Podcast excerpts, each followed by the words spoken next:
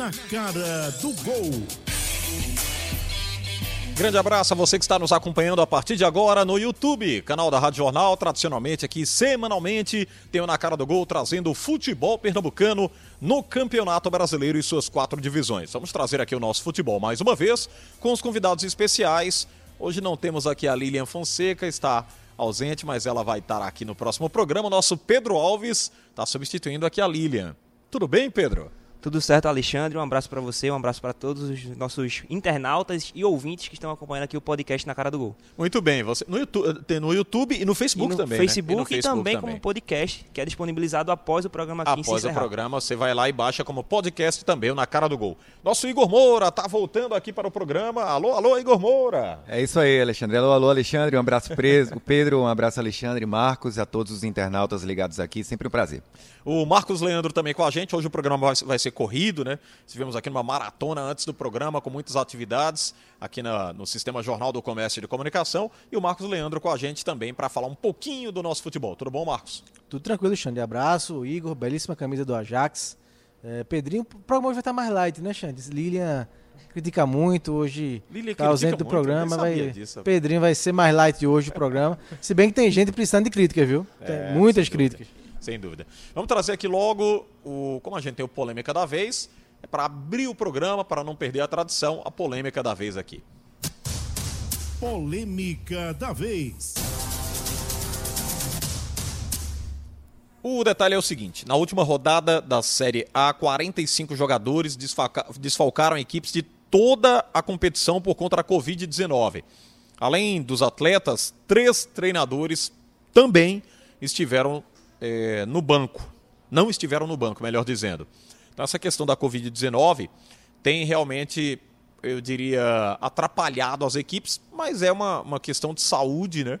Muita gente aí na expectativa pela vacina. É, há uma grande interrogação de quando isso vai diminuir. E o futebol entrou com muita força essa situação.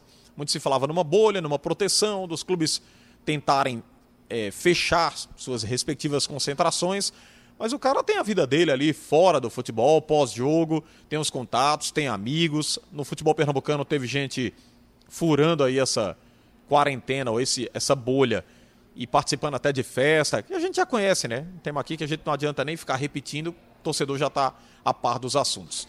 Deixa eu começar aqui pelo Igor Moura. Qual seria uma medida é, imediata para que houvesse essa diminuição da Covid-19 com os clubes do nosso futebol, Igor Moura?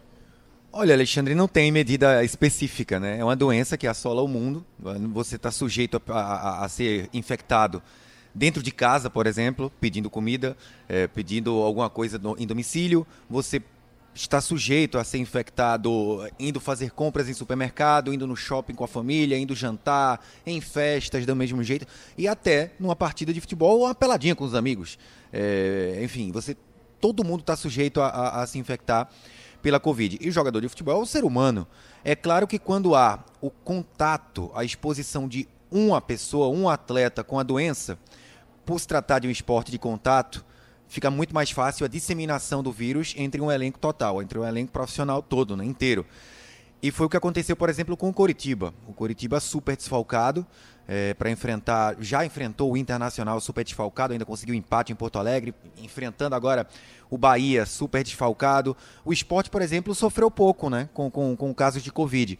O que é que a gente pode pensar? Olha, bom que o esporte teve sempre quase força máxima e não teve casos de Covid no elenco. Em contrapartida, se tem um jogador infectado é, e mesmo que, que dê negativo, um falso negativo, ele consiga passar, disseminar para outros companheiros, o esporte pode vir a ser prejudicado numa reta final de Campeonato Brasileiro. Ou seja, os jogadores todos, quase todos, não têm ainda a imunidade, né? o, o, anticorpo, o anticorpo, que já é conhecido pela ciência da doença. Mas é, não tem para onde correr. É uma doença que assola o mundo e até a vacina ser descoberta, todos os clubes de futebol do planeta terão que lidar com isso. Oi, Marcos, pode Alexandre, E é o reflexo da, da sociedade, né? O Brasil, como no geral, vem aumentando os casos, é até natural que no futebol também tenha esse aumento, né? E esse dado aí é só de Série A, né?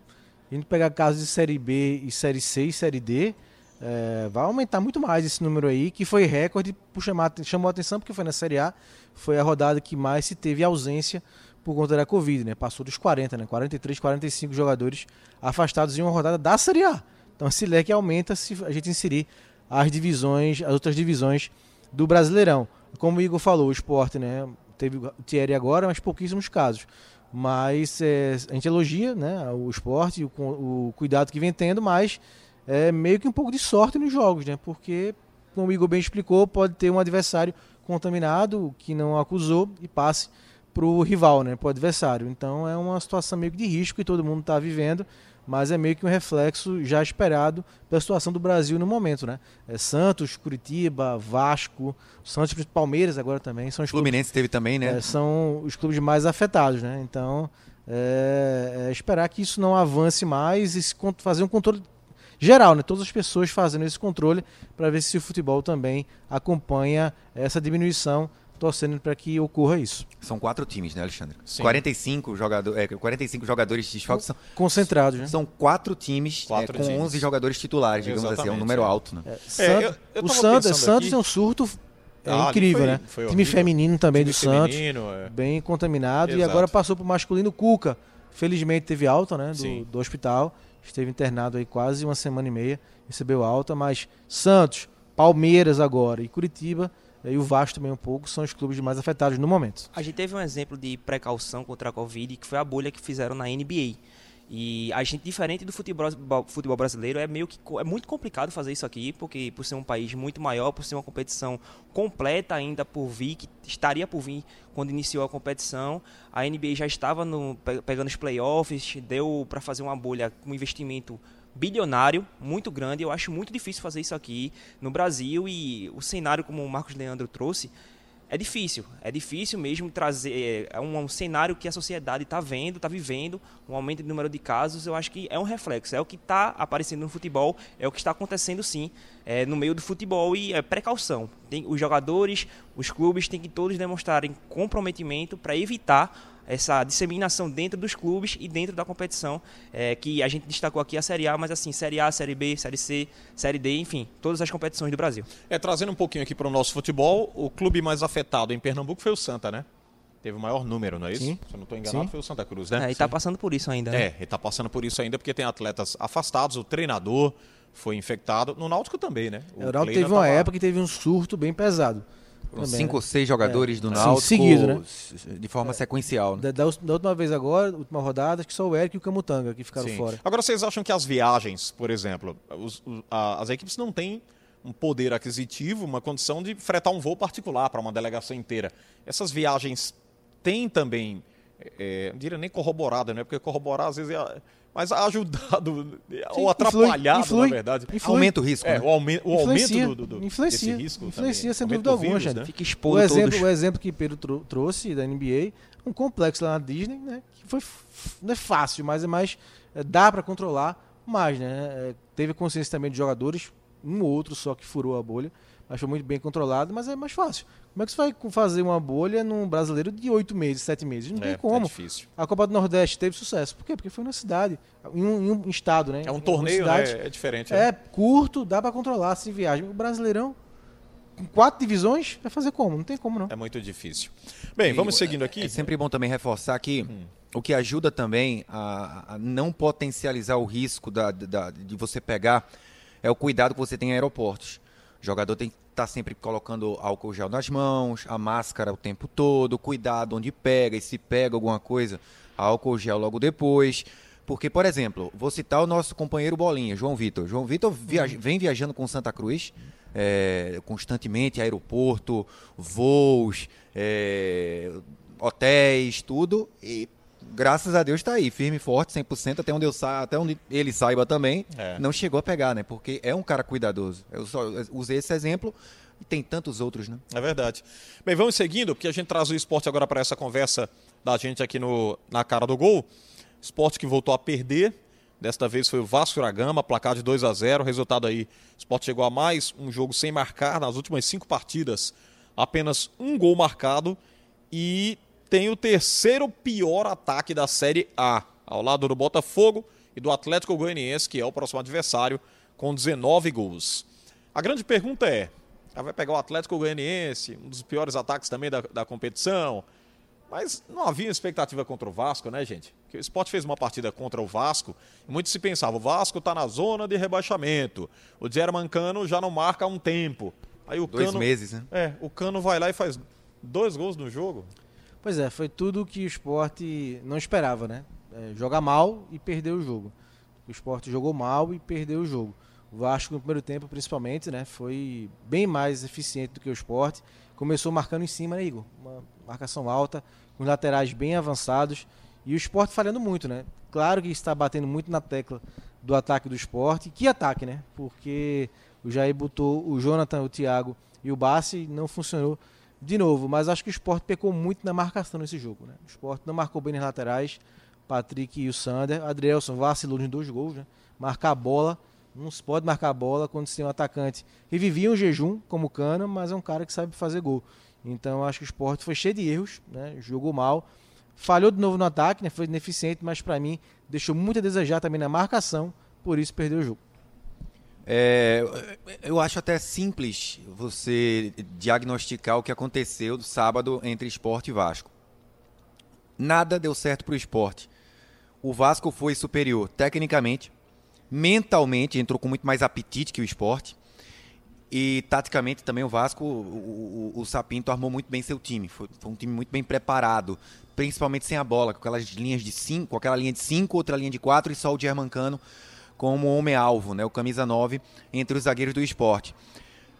Quando um time limitado, reconhecidamente limitado como o esporte, é, talvez tecnicamente seja um dos cinco elencos mais fracos do Campeonato Brasileiro. Por isso é surpreendente estar hoje na décima posição e tem que se exaltar a, o bom trabalho do Jair Ventura nessa campanha de reação do esporte. Agora, quando um time limitado tem pelo menos cinco peças-chave do seu time titular jogando mal, um jogo muito abaixo, é quase certeza que o adversário vai atropelar, como aconteceu na Ilha sábado. O, o Patrick foi muito mal. Patrick, uma peça fundamental. O Adrielson desatento nos dois gols, principalmente no primeiro, quando deixou o Germancano fazer aquele movimento e antecipar. O Sander continua mal, não consegue sair não, dessa fase ruim que ele vem. Não foi nem tão mal quanto o Patrick. O Sander jogou melhor que o Patrick no jogo do, do, do sábado. O Márcio Araújo, relativamente mal, não comprometeu, mas a falta mal. que o Marcão faz hoje faz é muita falta. né? O Lucas Mugni, o jogador mais regular talvez do esporte, mal também. Eu achei Igor, o esporte muito bagunçado, né? por isso que eu volto e insisto nessa tecla da marcação. Apesar do ataque ser o calo do esporte e não fazer gol. Mas sim, o Mugni jogou, estava jogando bem na esquerda, jogou na direita, começou jogando, jogando na direita, depois mudou. Eu achei que a ausência do Marcão, não sei se foi isso, a ausência do Marcão, que bagunçou a marcação do esporte. Ricardinho também não se encontrou, Márcio Araújo também não tem a mesma pegada. Mas acho que o posicionamento do Mugni, pelo menos em muitos momentos do jogo, do primeiro tempo, estava muito pela direita. E eu acho que ele fazendo dobradinha com o Sander na esquerda já é suficiente. É, eu, talvez o Jair tenha pedido para ele fazer um revezamento de lado com o Jonathan Gomes, né? Quando o Gomes cai pela esquerda, o Mugni cai pela direita para preencher melhor. bagunçou um pouquinho. E não deu certo. O Thiago Neves, por exemplo, o jogo do Thiago Neves foi terrível. Eu não entendi ainda o porquê o Thiago Neves voltou para o segundo tempo ou não saiu até os 15, quando o Vasco fez o, fez o segundo gol. E não seria o Gomes a sair, seria o Thiago Neves. O Vasco ganhou toda a segunda bola no meio-campo também por conta de falta de combatividade. O Thiago Neves não tem combatividade. O Thiago Neves é para receber a bola sem marcação, é, apertando, para armar, raciocinar. Ele tem uma inteligência, uma técnica acima da média do brasileiro. Só que ele não tem combatividade no meio-campo. O Jonathan Gomes já tem. Então, tudo isso influenciou, além do jogo ruim do esporte, um bom jogo do Vasco. Tudo isso influenciou para uma derrota merecida do esporte. O Vasco mereceu vencer por 2 a 0 O esporte deu sorte de não perder por mais. Porque nos últimos 15 minutos o esporte deu campo. Deu todo o mapa da mina para o Vasco, que já estava exausto pela marcação-pressão, e diminuiu o ritmo. Quando uma equipe joga com duas linhas tão defensivas, que é a linha de 5, a linha de 4, até que o esporte vinha fazendo, é necessário ter um, um índice de acerto muito grande. E quando a gente vê vários jogadores é, em um momento mal, jogando mal, como foi nessa partida do esporte contra o Vasco, a gente vê várias falhas, vários desempenhos muito, muito abaixo, prejudicando até quem poderia jogar nessa forma mais regular, como é o caso mais ou menos de Ricardinho. O Ricardinho eu acho que é um jogador também que é bem regular, que poderia estar desempenhando um papel, teve uma queda de rendimento recente, mas ele vinha sendo também bem regular, o Lucas Mugni, e quando tem vários jogadores com uma forte marcação do outro lado, acaba afetando bastante é, no nível do, de futebol apresentado pelo esporte, que foi nesse caso. É, o ataque do esporte hoje tem um ataque muito falho, muito sendo um dos piores, como o Alexandre trouxe. É, o setor mais forte da equipe, a gente vê que é quando o esporte realmente joga um pouco mais recuado, tem que investir mais nessa proposta mais defensiva, porque é isso que está fazendo o esporte pontuar, é isso que fez o esporte chegar até a oitava colocação, como estava algumas rodadas atrás. O esporte precisa de reforços para o ataque, a gente vai até destacar isso daqui a pouco com a fala do Jair Ventura, e eu acho que é fundamental para o objetivo do esporte, que é permanecer na Série A, que é contratar jogadores, jogadores que sejam efetivos no ataque. Agora, esse, esse gol, por exemplo, que a gente tem as imagens agora, foi o primeiro, né? Do, Foi. do Cano. Não houve uma certa infantilidade também da defesa, não? Porque aquela Adrielson, bola vai. do né? Adrielson. Vai Marcou lá. a bola. É como a- Marcou a Nos bola, dois né? gols. É como Ele o Igor trouxe. O a segundo também. O segundo tá olhando pra frente. É como o Igor Exatamente. trouxe, é desatenção. É, É, desatenção. desatenção, né? E ele não é desatento assim, geralmente. O Adrielson é um cara muito ligado. Você pode ver que ele tá sempre olhando. Nesse jogo especificamente, ele foi mal. Ele foi desatento. Tudo bem que teve a perícia do German Cano, que é um jogador. Veja o movimento que o Cano faz. É, eu até escutei o Pedrinho da Sport TV falando um dia desse desse movimento. É, é, fazer o gato. O- Como o gato faz para se esquivar de alguma coisa? Ele, ele joga o corpo para a direita e corre para a esquerda, porque o zagueiro ele olha é, perifericamente, né? O olhar periférico. Ele está olhando aqui, ele vê o, o marcador, ele tem noção do espaço de onde tem que estar. Quando ele vê o marcador aqui, ele dá o passo para a direita, o, o centroavante já está do lado esquerdo dele. Foi basicamente o que aconteceu no gol do Vasco. Faltou também, óbvio, uma atenção do Patrick. Porque o Léo Gil passou livre, recebeu o lançamento, o Vasco já tinha a bola, não foi um O contra-ataque. detalhe, não, Patrick perdeu a bola no meio campo. Perdeu a bola no meio campo, campo. por isso que ficou o rombo, né? O, o buraco atrás. E o Léo Gil teve todo o espaço do mundo com o Maidana saindo para marcar o buraco do Patrick. Olha, nós temos aí o Jair Ventura, ele fala, explica um pouquinho depois dessa derrota na Ilha do Retiro por 2 a 0 Vamos ouvir o Jair aqui no Na Explica Cara mais do- ou menos, né? É, mais ou menos. Olha, e eu, e eu me coloco.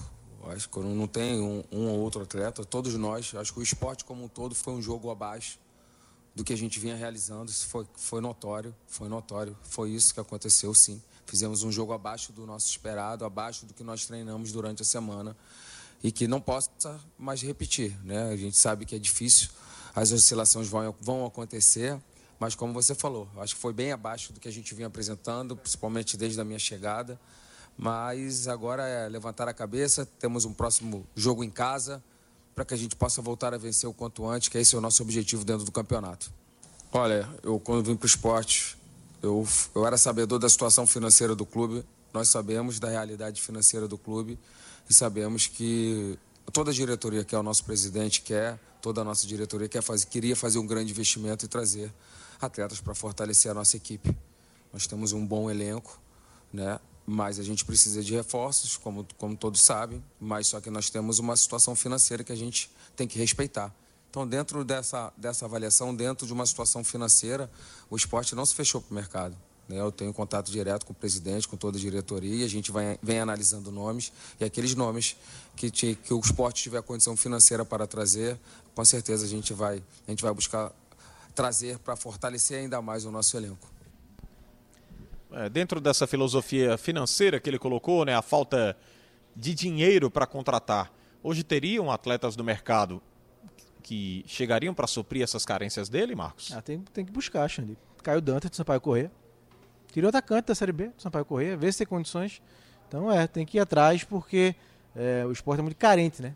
De homem de área, por conta da má fase do brocador e o Mikael tá começando agora a sua carreira. Mas o que eu pego no pé do Jair é isso, né? Ele falou, falou e não explicou direito, né? Ele fala muito pouco da parte tática, né? Tá, foi abaixo, foi. Por que foi abaixo? Porque o trio de frente não funcionou, faltou um cara de área, faltou uma marcação mais encaixada no meio de campo. É, comparando, fazendo uma comparação rapidinha com a entrevista do Mancini sábado, na derrota do Atlético Corinthians, o Mancini passou um tempão explicando. No primeiro tempo funcionou, Ramiro, Fagner, no segundo tempo não funcionou. Então eu sinto muita falta disso do Jair, né? É a estratégia dele, mas eu sinto falta dele entrar mais em detalhes da parte tática, né? expor e debater mais sobre por que não funcionou, por que o esporte não foi abaixo. Acho que essa estratégia dele é justamente para evitar. Ele sabe que o time é limitado, mas é para evitar mostrar os pontos mais fortes que a, equipe, que a equipe pode alcançar. Eu acho que isso é muito mais uma estratégia, uma forma mais de proteger o elenco, de blindar o elenco, de alguns, algumas críticas maiores que venham à frente, entendeu? É, você contrataria quantas peças, Igor, para esse elenco do esporte, como ele colocou aí essas deficiências? Eu, Igor, nenhuma. Liso. Liso não contrata ninguém.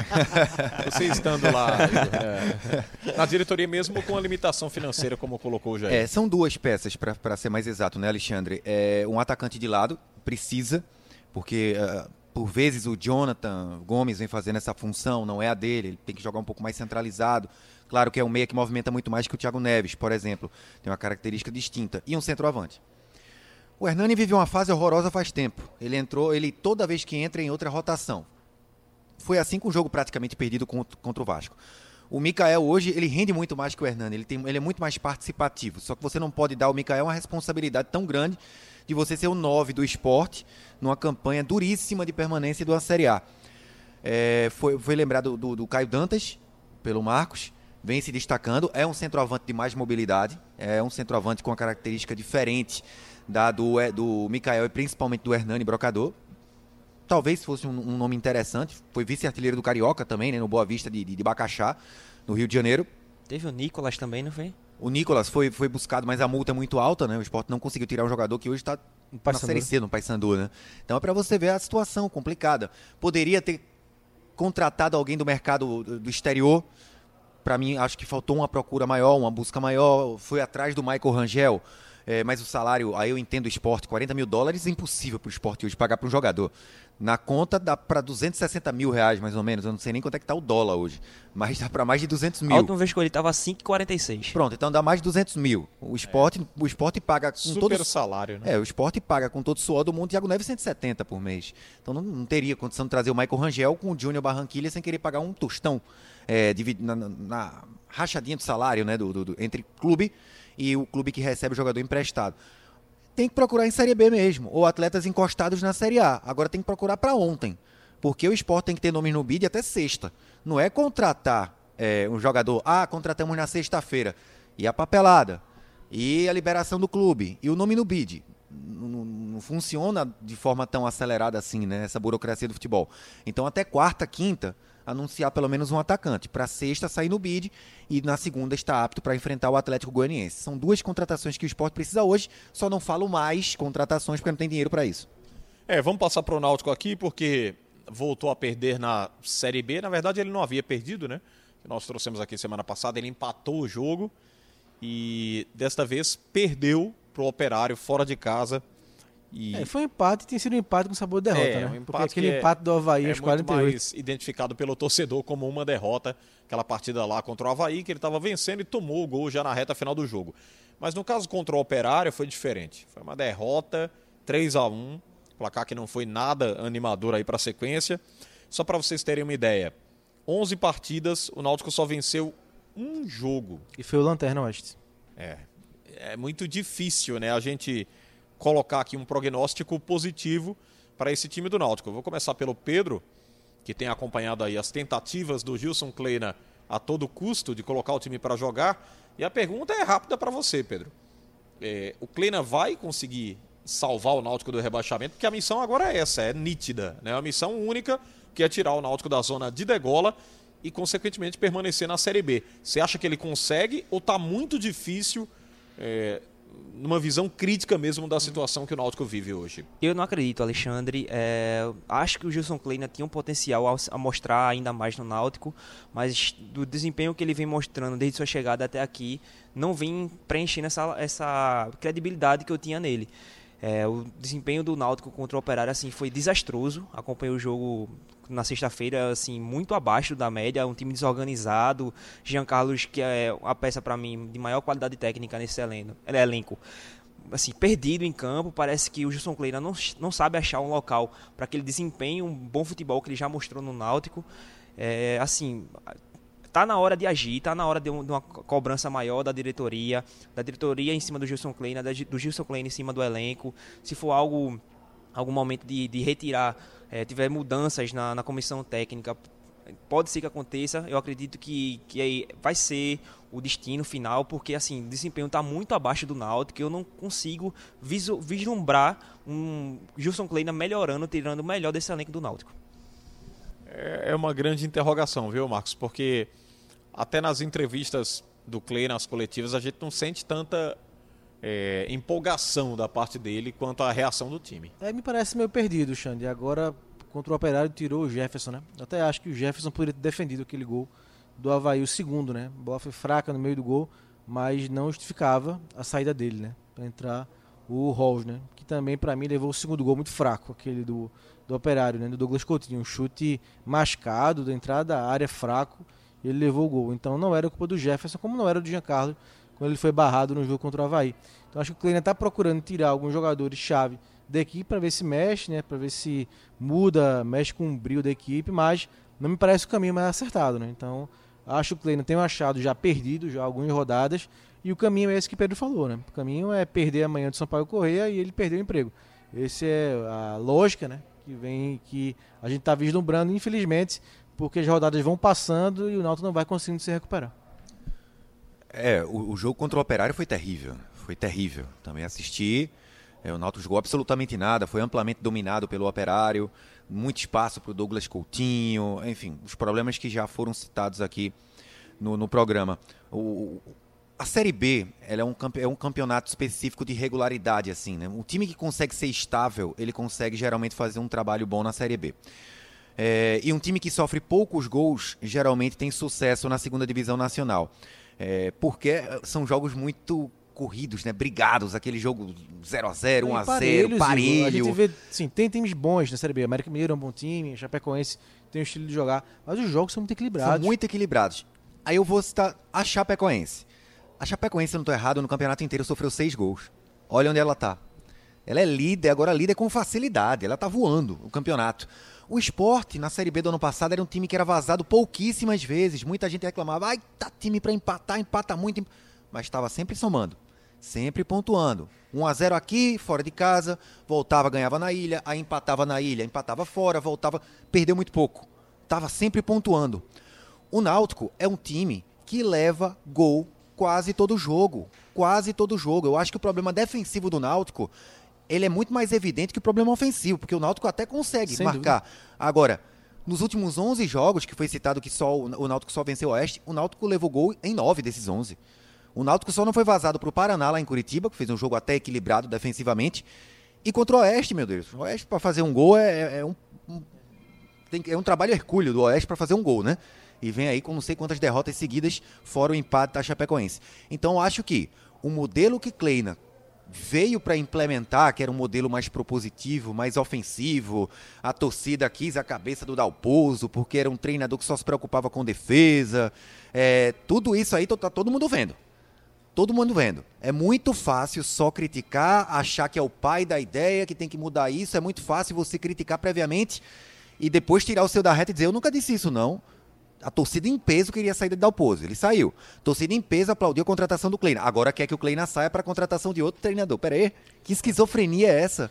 É, Acho que o Náutico tem que ter um treinador com um estilo diferente do Kleina, do Kleina hoje. Para quê? Para estabilizar o sistema defensivo, parar de perder, começar a pontuar, porque se o Náutico não consegue três pontos nesse, nesses dois jogos fora, antes da volta a jogar nos aflitos, contra o Sampaio, contra o CRB e Maceió, o bicho pega, porque hoje são quatro pontos. E o Náutico pode voltar de Maceió com sete ou até dez é de distância. E só dividindo um pouco a culpa rapidinho, Sim. Xande, claro que o Kleina, o trabalho dele não é bom, né? É, mesmo pegando já o barco andando, mas não é um trabalho bom pela experiência, pela própria qualidade do Kleina. Mas aí eu divido é, a culpa com a direção, né? Porque o Náutico, Igor falou muito bem da defesa, que leva o gol todo o jogo, e quem mais jogou no Náutico na temporada foi Lombardi e Rafael Ribeiro. Lombardi saiu na reformulação do elenco e Rafael Ribeiro não foi pro Fluminense porque não, não foi agora, né? vai depois, né? Mas já está acertado e está é, jogando como mas, titular. É, mas já também já se falou que também sairia naquela reformulação. Então isso é uma incoerência muito grande, Xande. Os dois principais zagueiros que mais jogaram esse ano, um já saiu e o outro não saiu, tá com data para sair. Ainda não existe. Então divido sim a culpa com a direção do Náutico, que fez uma avaliação errada do time do elenco para essa Série B. Pois é, contratações que o Náutico até pode ter acertado na manutenção do elenco que foi campeão da Série C.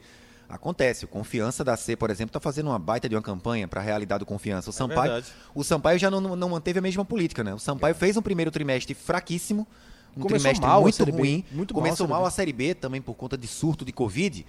Mas aí o que a diretoria fez? Ó, vamos reformular isso aqui. Saiu pegando destaques de Série A2 do Paulista, Campeonato Carioca aqui, Campeonato Gaúcho ali e montou um time aí competitivo. O time do Sampaio joga. É um time chato, um time que, que sabe da limitação e briga o tempo todo. O Náutico acertou na manutenção de parte da base campeã, Mas quem foi que o Náutico trouxe que deu certo nessa temporada? Pois é. Vamos lá lembrar. O Chiesa talvez tenha os melhores números dos reforços para esse ano e ainda assim é contestado. É verdade. Agora o Eric é, é- é irregular. Em um jogo é o melhor do time, O em outro Thiago- já joga muito mal. Thiago saiu, Thiago já voltou, voltou pro foi uma Flamengo. negação, já foi É. embora. Rafael Dumas, contratado, vive no departamento médico. Não é culpa do cara, não, não é culpa dele. Agora, na hora que você vê que o atleta não joga, tá sempre no departamento médico, você tem que ter reposição para esse atleta, teve porque o custo-benefício foi embora. Mas teve as perdas importantes, que foi do Matheus Carvalho e do Álvaro. Álvaro, também, estão voltando agora. Agora, Matheus Carvalho, Álvaro, para o sistema ofensivo, o Náutico contratou. Tá aí o Rui, que pouco jogou, mas é um bom meia. O Náutico tem sim boas peças do meio para frente. Agora, dos volantes Pra para trás, trás, meu amigo, é salve-se quem puder. É muita limitação para uma Série B. Bem, é, eu vou aqui fazer até um, um giro rápido com vocês. O Pedro já falou que não acredita, né?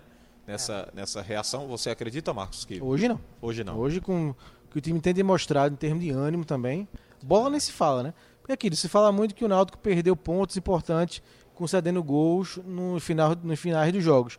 Mas quantos jogos o Náutico jogou mal? América, eh, Ponte Preta, eh, Cuiabá, Confiança, Operário. São muitos jogos ruins, Xande. É. Então, assim, você não vê bola e não vê ânimo na equipe. Então, eu, eu não acredito. Só se houver uma reviravolta amanhã, ganhar o jogo na base eh, do sufoco amanhã contra o Operário e aí o time engrenar, eh, dar uma reanimada. Né? Mas hoje a avaliação é de, de, eh, de que não vai acontecer, né? De que realmente não é esse o caminho que vai acontecer. Eu, eu até acredito. Até acredito porque eu vejo eh, certa qualidade no elenco do Náutico. Como eu acabei de falar, do meio para frente, o Náutico tem até qualidade superior a pelo menos 10 equipes da Série B. Do meio para frente. Quando talvez o Kleina, ele acorde amanhã, converse com o auxiliar e fala, ó, vamos fechar um pouquinho, vamos dar uma prioridade à marcação, a um esquema um pouco mais retraído, porque tá errado aqui, aqui, aqui, ali, nosso material humano lá atrás tá mal. A não ser que ele mude de ideia e consiga resultados para ontem, ou contra o Sampaio, ou caso não dê certo, já que o Sampaio é favorito contra o CRB em Maceió, o CRB não costuma ser um mandante lá muito do poderoso, eu conheço bem, né, o CRB. É, se o Náutico volta com três pontos de algum desses jogos e vence o jogo da volta nos aflitos, já dá uma animada. Já dá uma animada, muda um pouco a cabeça, não só da comissão técnica, como do elenco. Eu até acredito se o Kleina mudar esse- esse- essa linha de raciocínio ou se o Kleina continuar nessa, nessa forma de jogo, acreditando que o rendimento tá bom, mas que só falta um detalhe que é o resultado. Pois é, isso é outro ponto é o que- fundamental. ele É, para. Não, gostei do rendimento. O resultado tá por um 3. não Daqui a tá pouco vindo chega. resultado. Não tá amigo, tendo O rendimento, não resultado tá. é mais É. importante. Rendimento é só. Pô, o rendimento. Não, mas não vem tendo, ele vem ele tem o discurso que é passado até pelo auxiliar no jogo contra o CSA que o resultado não tá vindo. A gente tá jogando bem, mas o resultado não tá vindo. Não. Não, nem não resultado, tá vindo nem resultado, rendimento. não tá vindo desempenho. tá É, do pois desempenho, é, é. o desempenho não vem. O, o- o- se o desempenho não vem com o Kleina, o- tem que mudar. Você não vai mudar o elenco inteiro. tem lampejos de bom desempenho. Primeiro tempo contra a Ponte Preta, foi um bom primeiro tempo. Contra o Cruzeiro, foi talvez o jogo Bom mais jogo. regular. Chapecoense que o não foi tão fez. mal. Mas sim, são lampejos. A gente não pega uma sequência de bons jogos para dizer que só o resultado que não, tá, não está acontecendo. Não. Igor até destacou a qualidade ofensiva do Náutico, mas aí que tá, se o Náutico tem qualidade ofensiva e, e a gente assiste um jogo do Náutico e vê aquela bagunça toda no setor ofensivo, é justamente por causa do treinador. O treinador não consegue dar liga entre, da, entre os atacantes. A gente vê João, é, o, João Car, o Jean Carlos, o Chiesa, tem o Eric que também já demonstrou bom futebol no Náutico, é verdade, mas até agora também não voltou aquele, aquele futebol que mostrou até no Vitória também, na, na Série A do 2018, se eu não me engano. Enfim, eu acho que o maior culpado desse, dessa queda de produção do Náutico, desse desempenho ruim, é do Gilson Kleina. É, Talvez o Renan Foguinho ele dê um equilíbrio a esse meio campo do Náutico, a ponto do Gilson Kleina observar que talvez um, um jogo com três volantes seja mais eficaz. Porque com três volantes você dá uma segurança maior para a defesa, que é muito exposta e com dificuldades técnicas seríssimas. O Ronaldo Alves ainda falta o ritmo de jogo, o Tanga tá fora, acho o Camutanga um bom zagueiro. E você dá liberdade para os laterais, porque o que é que a gente vê? Bola no Eric sozinho, esperando chegar o Jean Carlos ou o Jorge Henrique, e nessa demora a equipe adversária já se recompôs. Da É um mesma forma, sofrimento, né? da mesma forma é o Vinícius na ponta esquerda. É verdade. Talvez você entrar com três volantes e dê um suporte maior com um, um- um lateral apoiando, é, dobrando ali aquele jogo apoiado pelos lados, o Náutico funcione melhor como um todo, não só ofensivamente, mas de uma forma equilibrada. Bem, vamos passar aqui para o Santa Cruz. Se a gente falou do Náutico que tá mal, o Santa tá bem e disparado aí, é absoluto na Série C, o maior pontuador da Série C 2020, tem uma classificação já obtida e para a Série B, né, o torcedor muito pergunta sobre isso, como é que vai ser a próxima fase? Há muitos questionamentos sobre isso. A campanha, ela é indubitável, né? Uma campanha de um time que tem um projeto de subir de divisão. Aí a partir da caminhada na outra fase, isso aí já é uma incógnita, que a outra fase é outra história também. Essa primeira fase é fato que está sendo desenhada de forma positiva. Mas o Santa já classificado, inclusive aguardando aí a próxima fase da competição, é, a gente tem um questionamento para fazer aqui para os amigos, para o Marcos, para o Igor e para o nosso Pedro, que está com a gente hoje, substituindo a Lilian Fonseca, que tradicionalmente vem aqui no programa. Há disputas acirradas nesse elenco do Santa Cruz, por exemplo, William ou Célio para a defesa, o Peri ou Leonan para a lateral esquerda, o André ou Bileu para a cabeça de área. A gente já pode colocar essa competitividade dentro do elenco ou aqueles caras que construíram os resultados até agora não devem ser contestados, eh, Pedro? Eu acho isso importante ter essa competitividade, ter essas opções, porque mantém os jogadores focados, porque não acomoda, não é aquele jogador ter minha vaga garantida e eu não vou perder para ninguém, não. Tem jogadores que vão disputar a posição. Acho que a gente deu as opções aí. Eu acho que o André é um jogador de qualidade técnica muito grande. Eu gosto disso em jogadores volantes que controlam mais o jogo. Acho que ele deveria ser o titular no lugar do Bileu. O Leonan vem sendo muito efetivo, participações em gols, no, várias assistências. Acho que tem uma qualidade maior do que o Peri. E na zaga eu acho que o William Alves tende a ser o titular mesmo, por questão de experiência, de já estar tá mais, é, mais tendo um, uma, joga mais tempo com o Dani Moraes, tem mais, mais ligação, conhece o jogador. E eu acho que esses três, o André, o Leonan e o William Alves, eu acho que são os três fundamentais para poder o Santa seguir tendo esse bom futebol que vem apresentando na Série C. Não, e quem entrou, Xande, foi fundamental para manter o Santa no caminho das vitórias porque a gente falou aqui que o Martelotti teve seu trabalho é, prejudicado nesse sentido, né? Porque muitos jogadores tiveram Covid e desfalcaram o time, titulares, né? O próprio William, o Dani, Paulinho, que não joga há muito tempo, Pipico. Então, quem o elenco teve que mostrar sua força. E aí, sem dúvida, eles é, ganharam moral com o treinador e ganharam confiança também para a próxima fase. Acho que o Martelotti passou a ter, a saber que pode, na prática, contar com mais gente, né? Do que quando ele chegou aqui ao Santa Cruz. Então, acho que foi super importante, super válida. Né, né? Essa, essas mudanças foram válidas na equipe e o Santa tem agora um elenco mais amplo para a próxima fase. Né? Eu acho que é, no meio de campo tem uma briga muito boa, né? É, para mim seria o André, mas o Martelotti gosta muito do Bileu. Questão de confiança na primeira, também, na né? primeira é, na primeira função ali, né, no primeiro volante, mas eu acho que com todo mundo à disposição e bem, meio campo seria o, o André, o, o Didira e o Paulinho talvez botaria um quarto jogador no meio de campo para um jogo fora. Né? Esse, esse regulamento da Série C na segunda fase são seis jogos, também não são assim. É, é um pouco mais do que dois jogos de mata-mata, mas também não são muitos jogos, não. Então, às vezes, um jogo fora de casa, é, talvez se segurar um pouco mais, fechar mais o meio de campo, talvez jogar com quatro jogadores nesse setor, em vez do tradicional 4-3-3. Né? Pode ser uma saída para o Martelotti utilizar e pensar. É curioso, Igor, porque o Santa Cruz sempre teve elencos é, limitados na Série C. Des, desses últimos anos que o Santa tem enfrentado essa Série C, não tinha muita peça de reposição. Essa competição agora é, talvez propicie o Santa Cruz a desenhar uma história muito mais positiva do que nos últimos anos, né, Igor? É, o Santa dá garantias de que vai subir, né? O Santa, o Santa, o futebol e os resultados também, eles lhe convencem de que o Santa tem um caminho já traçado para subir. É com segurança que a gente fala que o Santa é um grande candidato para subir campeão. O inverso do Náutico, a gente tem confiança no Santa Cruz. Isso, né? O Santa, o Santa é, primeiro, primeiro ponto, já mirando o quadrangular final do acesso. Primeiro ponto.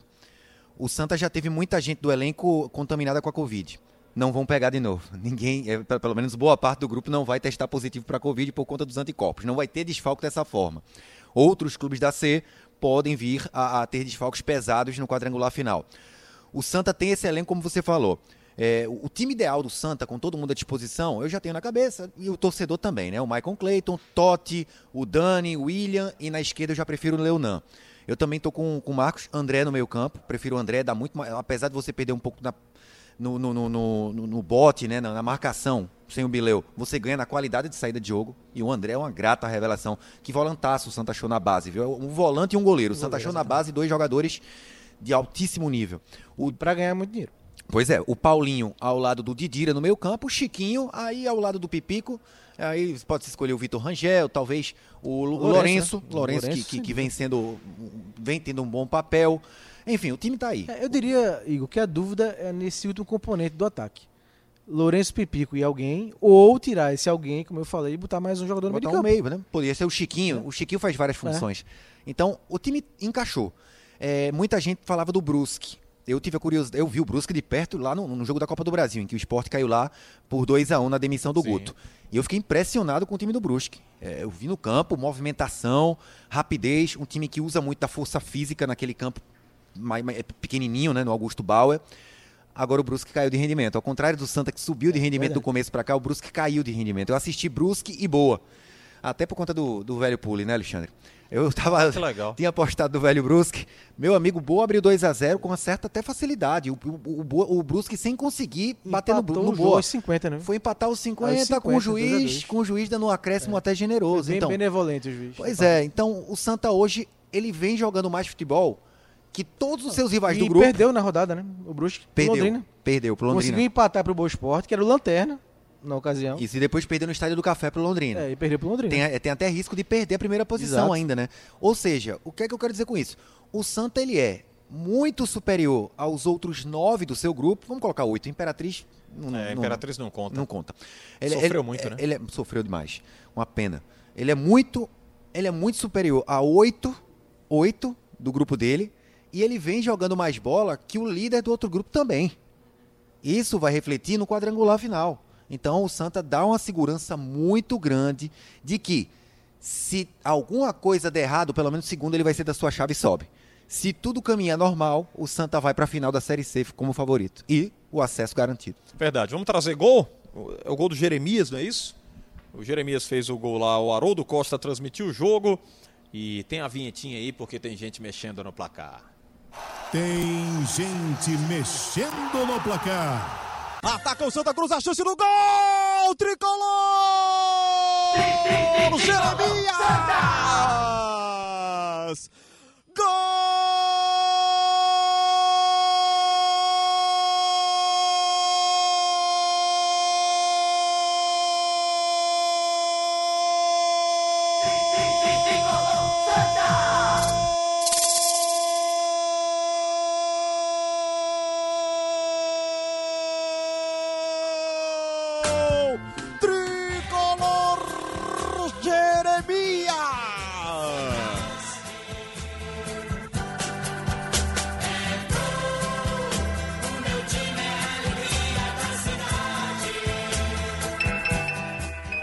13 minutos do segundo tempo. Jogada rápida pela esquerda com Leonan. Bateu cruzada, a bola chegou na segunda trave. Aí encontrou o Jeremias livre para abrir o placar.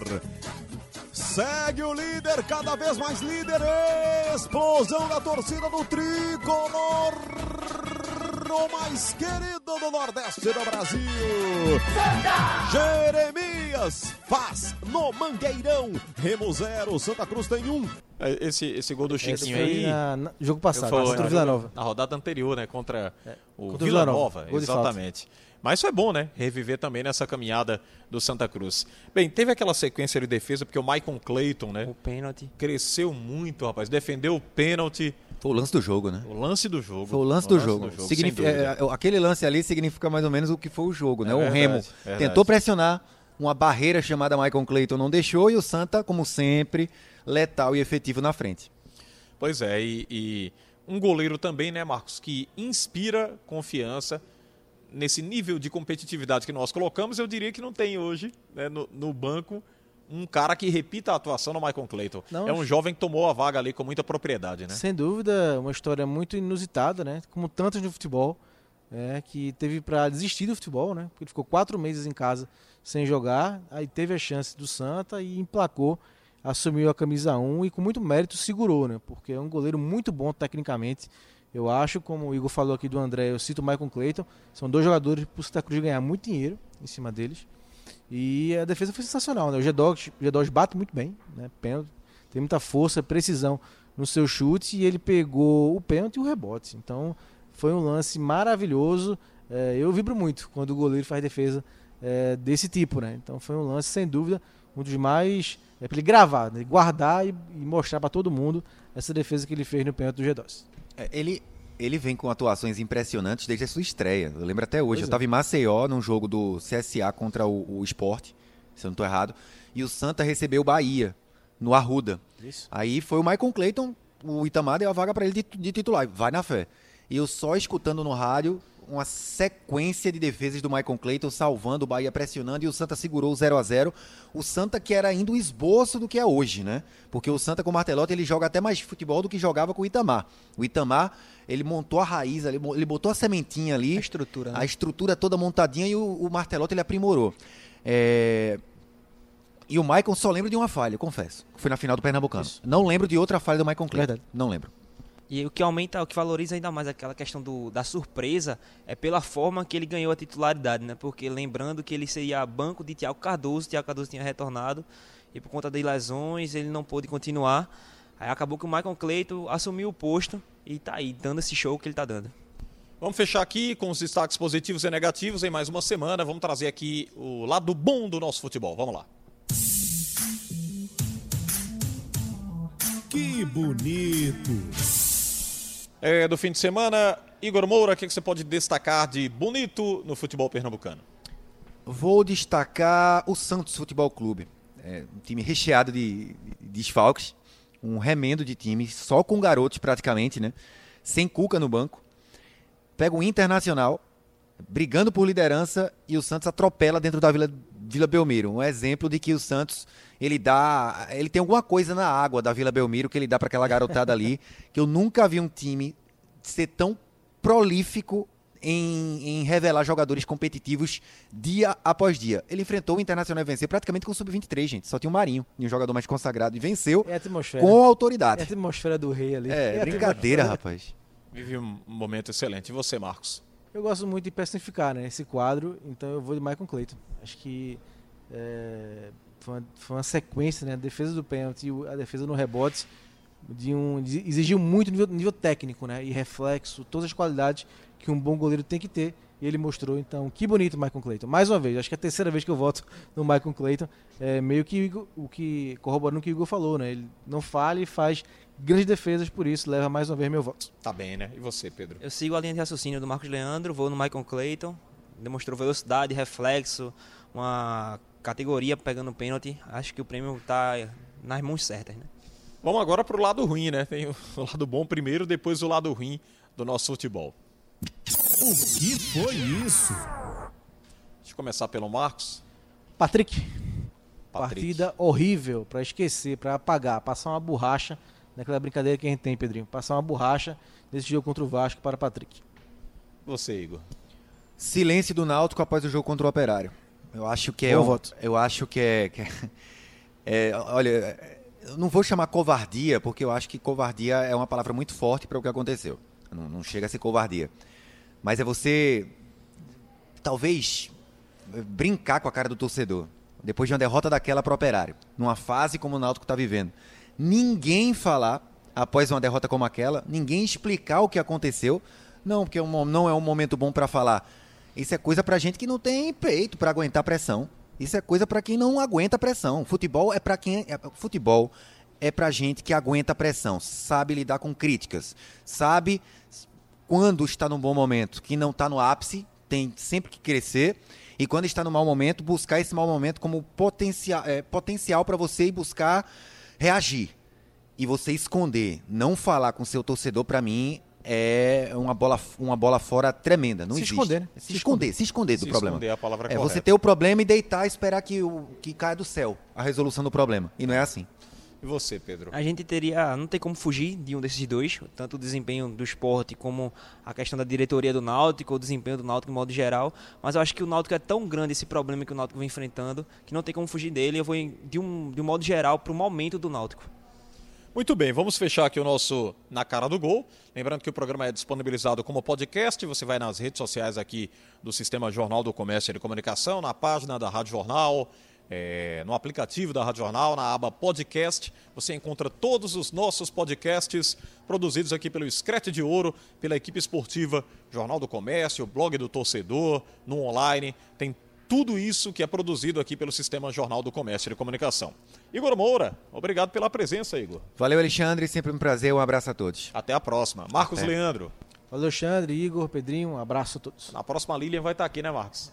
É, pra tumultuar mais o programa, né? Que é isso. Criticar, passar a tesoura. Tá bom. Pedro Alves, satisfação tê-lo aqui também. Valeu? Alexandre, me estreia no programa. Queria agradecer pela oportunidade. Estreia mas- aqui, né? Porque aqui no você programa, É o é. É, Pedrinho é o, é o rapaz do VAR, né? Hoje não teve as mensagens A aí do aqui na frente, torcedor tá do outro lado, né? foi um pouquinho mais resumido e com a ausência da, da Lilian, que estava com outras atribuições aqui na, na empresa, o nosso Pedro veio aqui e marcou presença com categoria. E mandar um abraço pra Lilian, inclusive, né? Um abraço para a Lilian. Um beijo de longe, né? É. Um beijo de longe para a Lilian Fonseca. Muito bem, vamos fechando. A Roberta Gonçalves está ali do outro lado, no corte de imagens, na produção. Nosso Sandro Leite também pela parte técnica. Todo o aparato que é aqui do outro lado das câmeras, para a gente levar até você esse Na Cara do Gol. Grande abraço, fiquem com Deus, até a próxima. O programa é disponibilizado como podcast. A gente se encontra semana que vem com mais um programa. Tchau, tchau.